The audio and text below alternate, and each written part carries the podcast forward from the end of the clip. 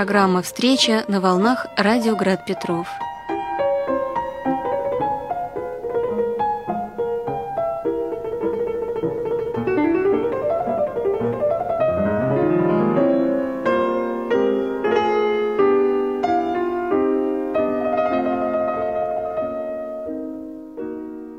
Здравствуйте, дорогие друзья! В студии «Радио Град Петров» Марина Лобанова. Сегодня мой гость – военный историк, сотрудник Дома русского зарубежья имени Александра Исаевича Солженицына Андрей Сергеевич Кручинин. Андрей Сергеевич, здравствуйте. Здравствуйте.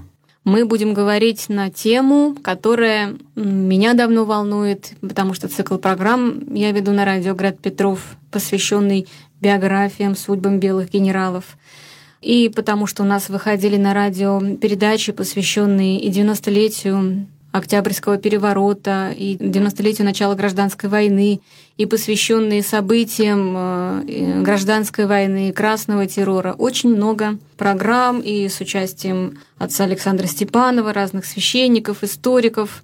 И я общалась с несколькими историками, которые занимаются историей белого движения, русской миграции. И вот такая традиция даже, может быть, появилась у меня. Я задаю вопрос. Как вы думаете, почему все таки белое дело потерпело поражение в гражданской войне? И я слышала несколько разных ответов.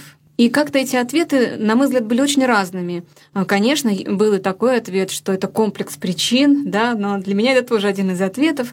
И на самом деле я обратила внимание, что этот вопрос людей волнует, действительно. Вот когда мы говорим о каких-то исторических событиях и раздаем какие-то акценты, вот, допустим, красные, они разрушали храмы, убивали священников, и вот шли вот этой волной, скажем так, большевистского захвата России. По-моему, это фраза Ленина даже, что большевики оккупировали Россию или захватили Россию, как-то так было сказано. И там происходили вот эти ужасные вещи. Затем стали происходить, конечно, и раскулачивания и, и так далее, коллективизация, это будет немножко позже, но тоже обязательно будет, и будут продолжаться репрессии. Когда приходили белые, все таки было немного иначе. Открывались храмы, служились богослужения, разыскивались и э, хоронились те, кто пострадали от террора. Ну, не будем трогать, может быть, тему, что был белый террор. Да, конечно, приходили, и, конечно, по законам военного времени коммунистов, которые устанавливали ту богоборческую власть, расстреливали, это было понятно, и без этого, наверное, не могло быть. Кстати, одна из версий, почему белые проиграли, мало расстреливали. Такой ответ тоже был. Вы э, московский историк, который редко бывает в Петербурге, тоже сегодня у нас в гостях в студии. И я надеюсь, что мы продолжим этот интересный поиск вот этих ответов, точек зрения. Как мы знаем, историки все люди все таки не только знающие, но и творческие, мыслящие о судьбах истории, о судьбах русского народа. И сегодня я рассчитываю с вами, Андрей Сергеевич, вот эту тему для меня очень значимую продолжить и поговорить как раз вот в целом на такую, на мой взгляд, все-таки незаезженную тему, почему же все-таки белые проиграли. Итак, как я уже сказала, ответов много. Можно посмотреть в интернете. Не одна я их коллекционирую. Самые распространенные ответы обычно такие. Белых не поддержали прежде всего крестьянство и вообще не поддержали широкие слои населения Российской империи, потому что они еще не поняли, что такое большевики белых не поддержали, они, значит, проиграли. Может быть, белых не поддержали из каких-то корыстных соображений. Вот не хотели жертвовать своим, ну, грубо говоря, там, хозяйством, имуществом, семьей, своим временем, своей жизнью, а хотели, может быть, переждать. Есть ответ такой, что белые проиграли в войне пропаганды. У красных была мощная, сильная, талантливая пропаганда, доходчивая. У белых была плохая пропаганда, хотя и были и цели хорошие и так далее. Стечение обстоятельств, мистическое стечение обстоятельств. Ну, в общем, там до десятка причин. Сегодня вы гость в студии «Радио Град Петров». Сегодня с вами будем говорить о гражданской войне в России.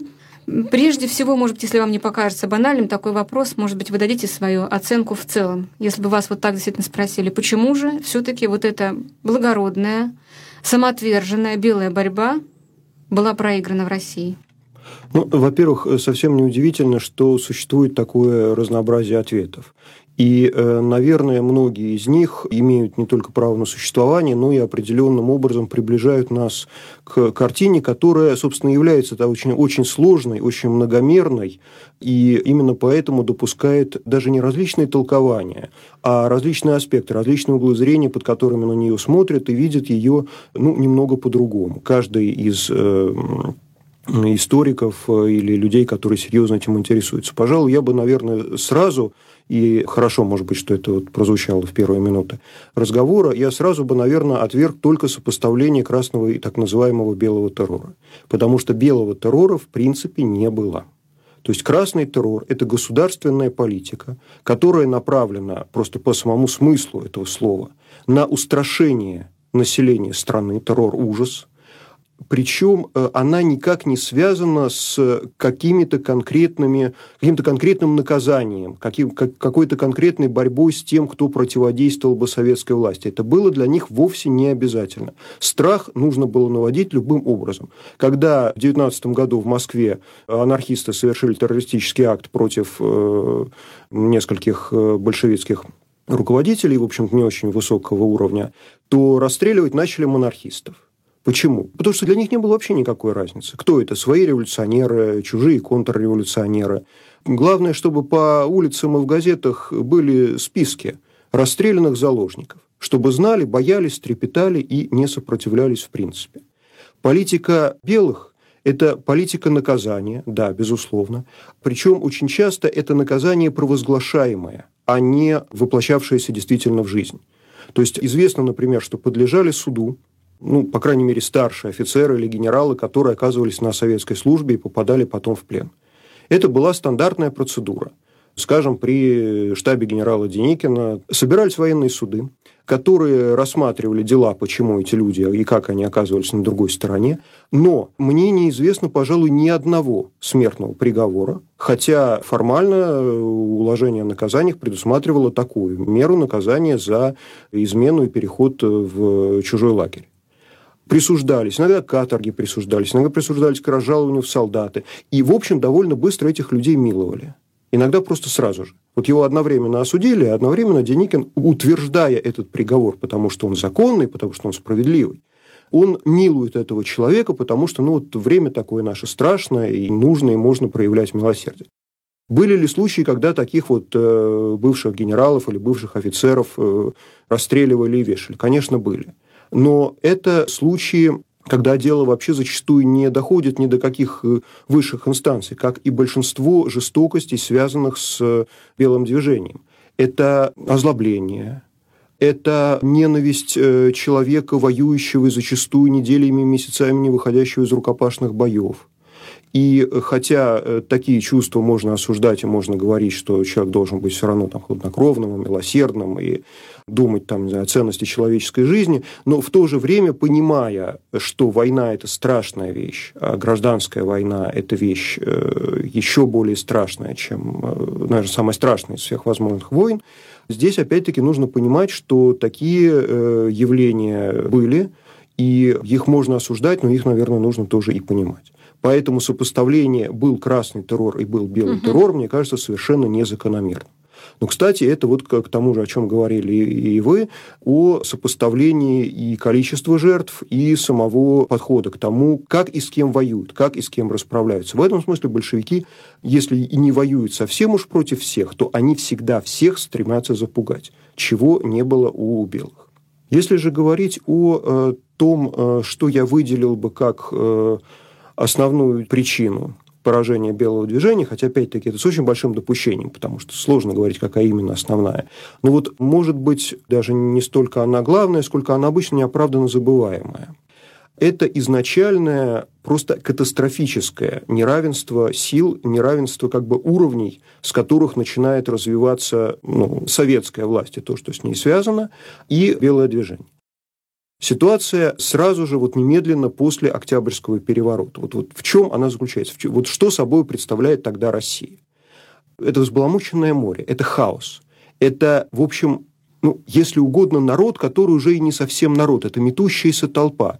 Выдернут стержень, поколеблена вера, причем во все – в, в прочность государства, в то, что кто-то будет защищать э, какую-то вот элементарную человеческую жизнь, человеческие права. Это возможность вседозволенности. Отбирай у соседа то, чем он владеет. И зачастую ведь это касается, ну, в первую очередь, и страшнее всего это происходило в деревне, но обычно это связывают с черным переделом земли, когда там грабили помещичьи усадьбы или э, делили помещичью землю, но ведь было и другое, можно почитать дневник Бунина за 17 год, убивали там и чуть ли не жгли заживо, и чуть ли не заживо закапывали в землю там за украденную курицу. А курицу шворовал явно не, не помещик и не приезжий из города буржуй. То есть злоба направлялась точно так же и на любого своего соседа. Зажиточного, незажиточного. Вот э, это то, к чему вели большевики, наверное, с самого февраля, уж по крайней мере с апрельских тезисов Ленина, к ситуации фактически войны всех против всех. Вот при попустительстве Временного правительства, которое не останавливало самые экстремистские – самые яростные и непримиримые к самому же этому временному правительству течения, вот при его попустительстве, такая работа, она принесла плоды очень страшные. Вместе с тем, не то чтобы я сам себе противоречу, вот это опять же о том, насколько сложной, насколько противоречивая была сама картина этих событий. Вместе с тем нельзя сказать, что Россия или русский народ в тот момент хочет гражданской войны что он готов к гражданской войне, вот той самой, которая будет продолжаться, ну, уж по осень 22 года точно. Потому что не в 20 году, как это учили большевики, война закончилась, а в 22 году, когда с Дальнего Востока ушла последняя белая армия. Так вот, в 17 году к такой войне и к такой перспективе не только никто не готов, не только никто вот так в широких народных массах не стремится, но если этим людям скажут, что их сгонят там те же большевики в миллионные армии с жесточайшей дисциплиной, и они будут еще пять лет ходить под ружьем и воевать, они просто не поверят им, такой прогноз э, покажется какой-то глупостью, а абсурдом, чем-то совершенно неправдоподобным. На самом деле, вот это какое-то сочетание действительно истеричной готовности к кровопролитию, к самосуду, к какой-то вот э, душевной и духовной, страшной совершенно смуте, вместе с тем, в каких-то случаях это удивительное на этом фоне миролюбие. Ведь на самом деле и красное, и вот на рубеже 17-18 годов, когда, собственно, вот зарождается белое движение, как реакция государственного организма, национального организма, как реакция на большевизм. В этот период надежды или ставки на солдат э, и казаков, воевавших на мировой войне, как на силу, которая поддержит красных, надеется, что они поддержат красных, руководство добровольческой армии надеется, что она пойдет в ряды добровольческой армии. Так вот, обе эти ставки оказываются ошибочными, потому что больше всего и солдат, и казак хочет убежать домой он вовсе не хочет воевать ни за коммуну, ни за Великую Россию, ни за э, царство социализма по всей стране, э, ни даже за защиту своей земли от э, наступающего иноземца. Потому что вот эта глумливая присказка, опять-таки, вот солдатская 17 -го года, мы тамбовские, до нас немец не дойдет. Хорошо, например, это вспомнили сибиряки, когда большевики начали вооружать военнопленных. Немцев, австрийцев, венгров – и дошли, можно сказать, до Сибири вооруженные немцы, которые начали устанавливать там, правда, советскую власть. Вот пытаются красные натравить на Дон революционизированные солдатские массы. Вот пытаются белые противопоставить им казаков. Вот что происходит? Они встречаются где-то на пограничной станции области войска Донского. Это я рассказываю совершенно реальный э, случай. Между ними начинаются переговоры. Вот о чем они договариваются? А вот тут рядом бойня, холодильнике, там очень много мяса. Вот как бы нам, братцы, договориться, чтобы нам можно было это мясо и вам брать, и нам брать, а друг друга, не дай бог, не убить. При этом, когда генералы Алексеев, Корнилов, Деникин провозглашают лозунг отчаянной, самоотверженной, альтруистической, жертвенной борьбы за идеал на самом деле. Идеал очень важный, ведь не, не может государство стоять только на вопросе о том, кто будет пользоваться мясом из холодильника. Нужен духовный стержень, нужна духовная составляющая. Но когда белые призывают бороться за это, а солдат и казак думает о том, как ему убежать домой, захватив винтовку, потому что вещь хорошая в хозяйстве пригодится, и побольше мяса из холодильника, пока никто не отнял, тут уж вот, извините, понятно, что на призыв белых откликнутся единицы, десятки, может быть, сначала. Хуже того, ведь вот так называемая масса, она зачастую будет вот на эти вот добровольческие отряды смотреть с неприязнью именно потому, что она будет подозревать, что не было бы их, жили бы все мирно. Они не понимают, что придут большевики и тут такой мир устроят, что, в общем, кровью все умоются и будут плакать горючими слезами, и все равно это не поможет. Они этого не понимают, они этого еще не знают. Но кажется, что вот э, собрал Корнилов э, мальчишек-добровольцев, вот собрал атаман Семенов 13, по другим источникам 20 человек добровольцев, которые разоружают большевизированные гарнизоны, так вот не было бы их, жили бы мы мирно. Это ощущение такого почти инстинктивного отторжения, почти инстинктивного противостояния вот этому движению, зарождающемуся, которое войдет в историю как белое движение.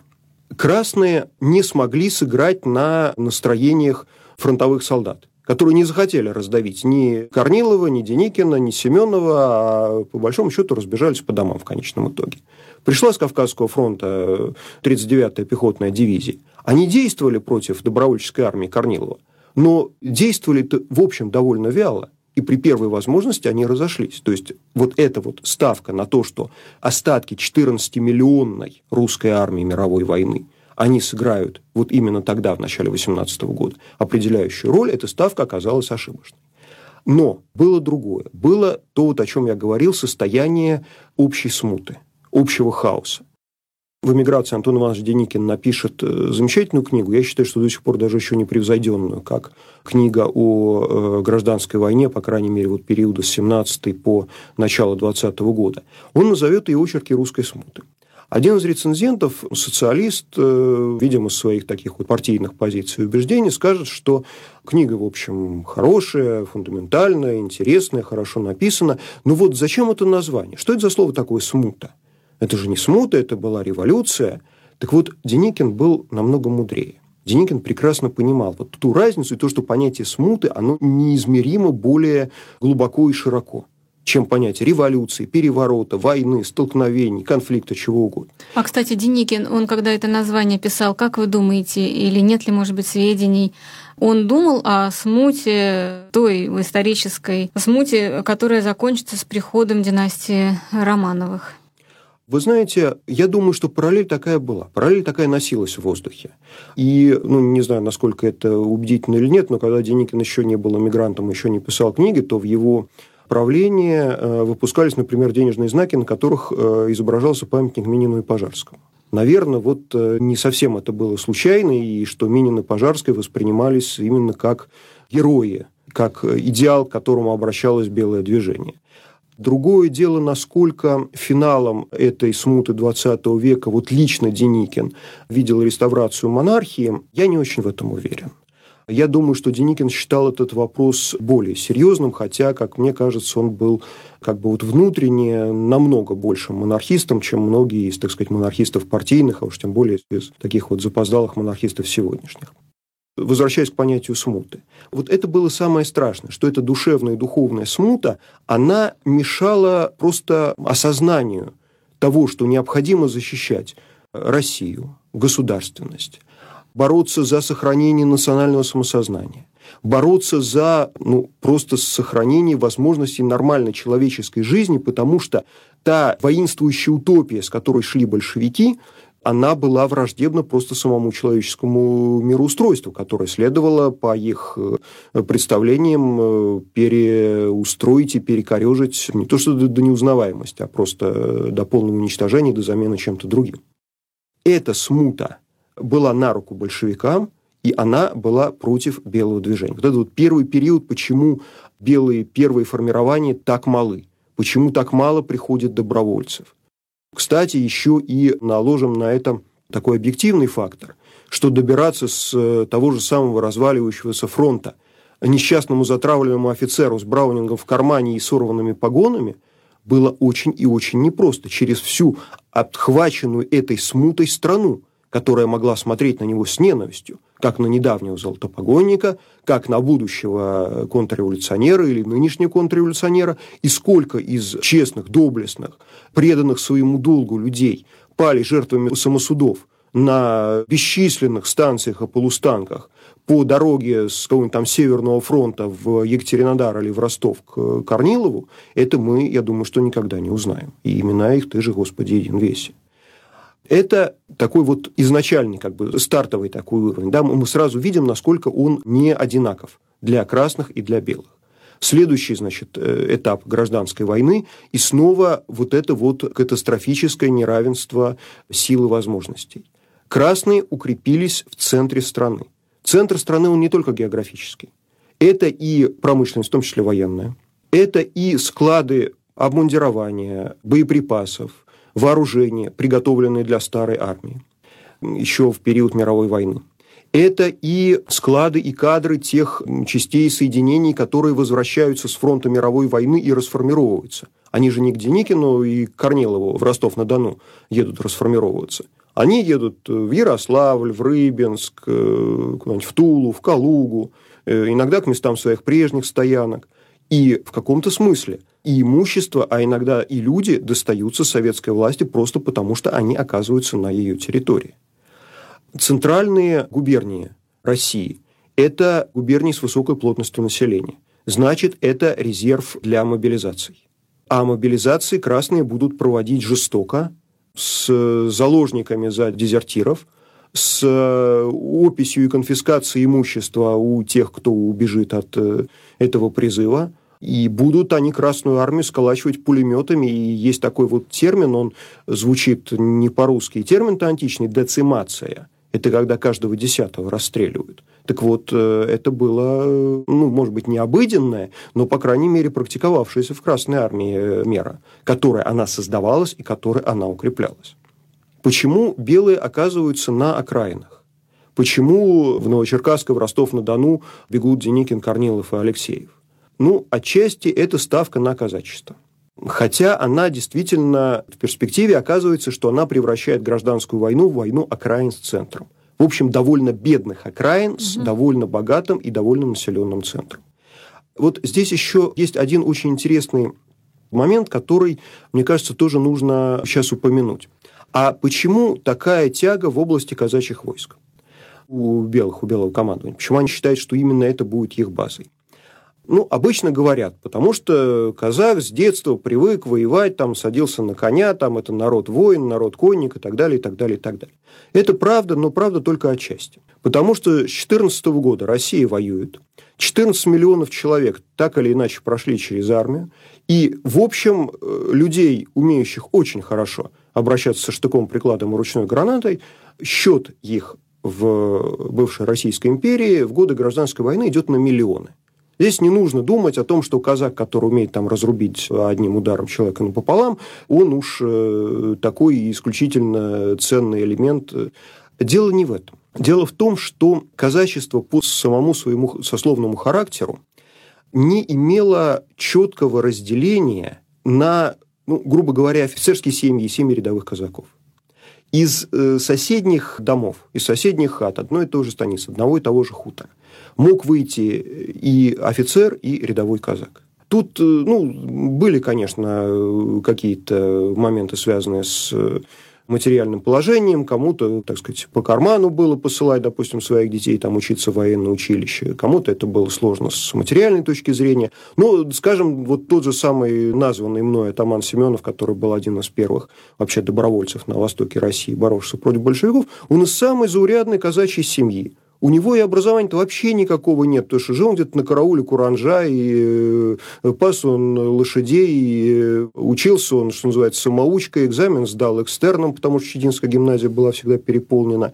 Ну и вот с таким вот документом о том, что он э, обладает знаниями в рамках гимназического курса, он поехал в военное училище. Его приняли, он окончил училище, он вышел в полк, он стал офицером носившим серебряный погон. Когда раньше точно такой же казачонок-караулец, который вместе с ним, там, я не знаю, э, бегал по степи играл с ним в одни и те же игры, он вполне мог остаться простым казаком. В отличие от обычной армии и обычного флота, где солдаты, приходившие и уходившие на действительную службу, значит, вот на определенное количество лет, они ощущали себя отделенными от офицерства. То есть белые стремятся и пытаются опереться – на тот слой населения, в котором, как они считают, наименьшей будет внутренняя рознь. Вот это вот, если угодно, цель, смысл и пафос белого движения. Это призыв к национальному единству. Это борьба с тем разделением, с тем стравливанием всех со всеми, которые занимаются большевики. Вот в чем противопоставление красных и белых. Красные стремятся стравить всех со всеми, белые стремятся, чтобы люди вспомнили, что они принадлежат к одному народу. Вот это, кстати, то самое преодоление смуты, которое произошло в 1613 году, на которое надеялись белые во время гражданской войны. Следующий этап гражданской войны – 18 год. Вот э, мое поколение помнит, э, как во всех школьных учебниках, начиная с 4 класса, рисовали такую разукрашенную карту «Советская республика в огненном кольце фронтов». Значит, карта эта представляет собой наглую ложь. Потому что в 18 году самым опасным для советской власти Хотя Деникин, может быть, ближе всех подошел к Москве, а Юденич к Петрограду э, осенью 19 года. Но, пожалуй, что наибольшие шансы для победы, потому что советская власть еще была слаба, были все-таки в 18-м. Так вот, в 18 году большевики имели мирную границу от Мурмана до Воронежа. Вся граница с, с Финляндией, с Финляндия просто оккупирована немцами, с оккупированной немцами Прибалтикой, с оккупированными немцами русскими и украинскими волынскими областями, с украинской державой Гетмана Скоропадского, который является фактически э, немецким ставленником. Это граница вся мирная. Против кого борются большевики? Фронт атамана Краснова? Ну, от Воронежа до Царицына, нынешний Волгоград. Не очень большой промежуток. Это изолированная на Северном Кавказе почти все время дерущаяся в кольце добровольческая армия. И фронт по Волге, который никогда не является э, даже, в общем, по-настоящему полностью таким вот непрерывным и большим фронтом, это маленький, только в августе образовавшийся плацдарм вокруг Архангельска, откуда пытаются развивать наступление. Не слишком ли это маленькие куски вот в этом так называемом фальшивом огненном кольце фронтов? То есть у красных под покровительством немцев, которым эта власть очень выгодна – им выгоден Гетман Скоропадский, которого носят погоны, которому бегут, в общем, те, кому угрожает э, расправа при большевиках, у которого, в общем, старорежимная жизнь во всех ее проявлениях, ну, Белую гвардию Михаила Булгакова можно вспомнить, это художественное, но исключительно яркое, и я считаю, что во многом, очень во многом верное изображение гетманского Киева. Так вот, Скоропадский немцам выгоден. Они с Украины получают хлеб но им выгоднее большевики, потому что большевики платят им фактическую контрибуцию. Из захваченной большевиками Москвы они получают золото. Поэтому в немецких целях сохранение и поддержка большевиков. Что это значит? Это значит, что на всем протяжении западной границы, так называемой завесы, большевики формируют полевые дивизии.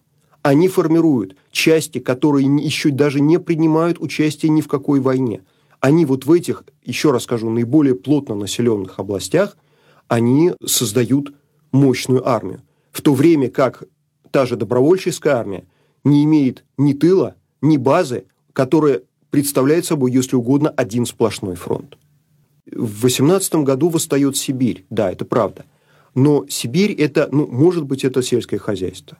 Но Сибирь это очень малая плотность населения, это отсутствие промышленной базы, Единственный источник для нее – это те запасы, которые сосредотачивались во Владивостоке для старой русской армии во время Первой мировой войны. Но чтобы привести их на фронт, нужно провести их от Владивостока, ну, хотя бы до Урала, по единственной железной дороге, которая на значительном своем протяжении просто одноколейная.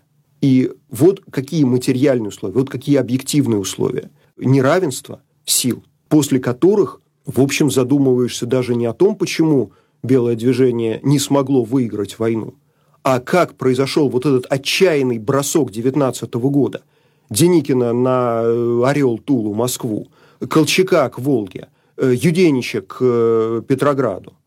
Как вообще хватало сил, да и физических.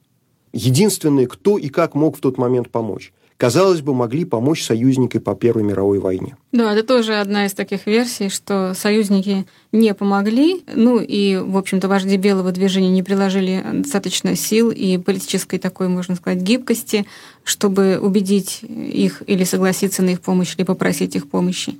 И поэтому потерпели поражение. Дело в том, что на союзников повлиять никто уже в принципе не мог. Европа была надорвана Первой мировой войной.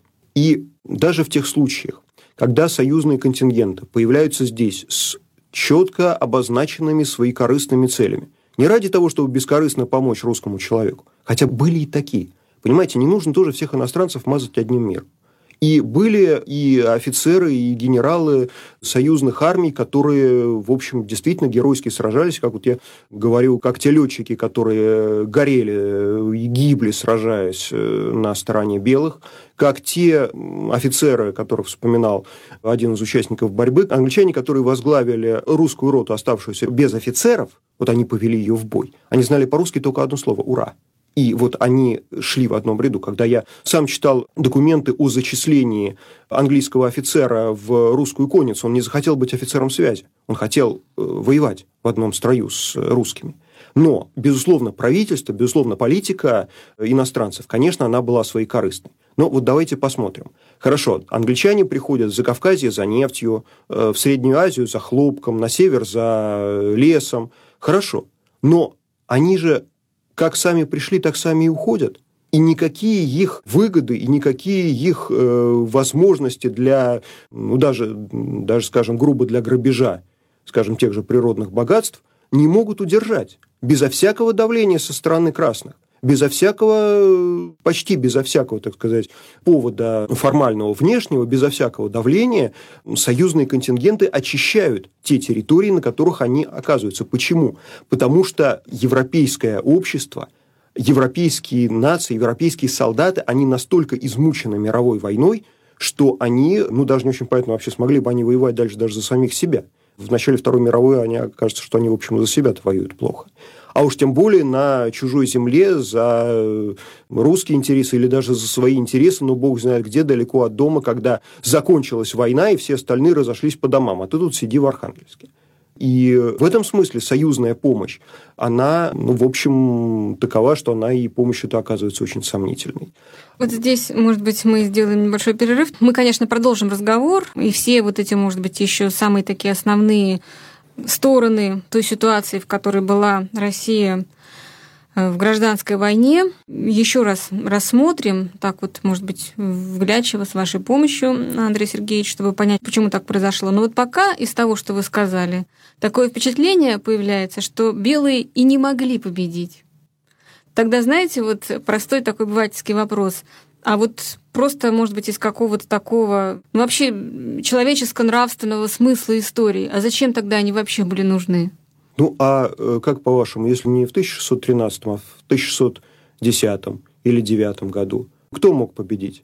Одно ополчение распалось, второе не создалось. Князь Пожарский э, лежит израненный, Кузьма Минин э, простой торговый человек.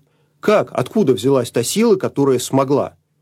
А 812 год, когда Москва горит, когда армия истерзана Бородинским сражением, когда Наполеон э, пусть несет тяжелые потери, но все-таки вся Европа еще за ним, и вся Европа еще за него. Откуда? Бывают моменты, какие-то напряжения сил, на которые и, видимо, делалась надежда.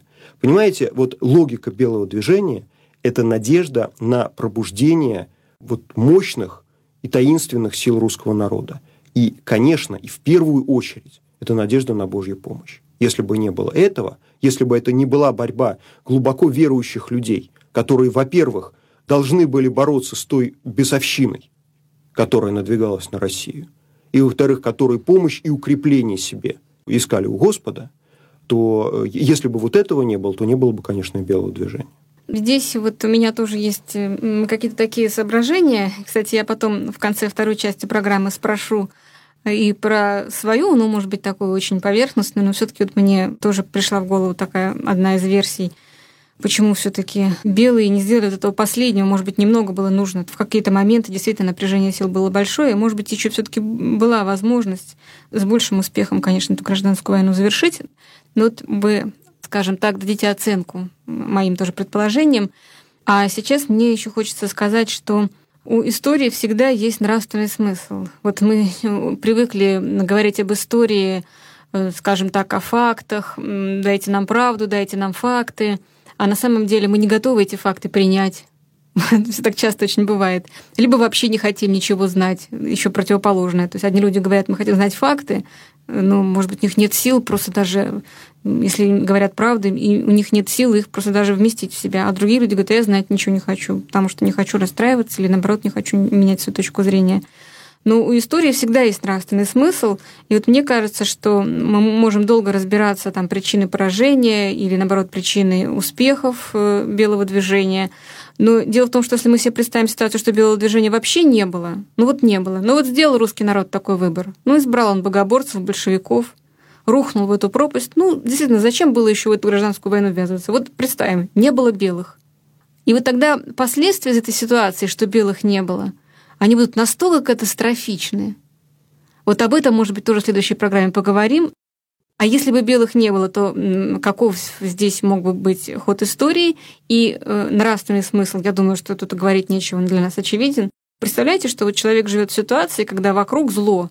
Вот он хотел бы стать врачом, музыкантом, архитектором, священником. Вот ребенок выбирает свой путь, а ему предлагают только профессии, там какие-нибудь палач, живодер, мастер пыток. Только такие вот на выбор. А другого нет. Ему даже не предложили, куда пойти. Да, может быть, он не станет героем песен и так далее, да, но, но он, во всяком случае, останется достойным человеком, сохранит свое достоинство. Когда в истории нет возможности вообще никакой сохранить свое достоинство, это уже не Божья история. Вот в этой истории Бога нет. И в нашей истории, в русской, все таки Бог был, и вот в этом смысле, конечно, здесь нравственный смысл истории, истории гражданской войны наиболее заострен, как ни в какой войне может быть. И в следующей программе мы продолжим о исторических, опять же, реалиях гражданской войны в России. Конечно.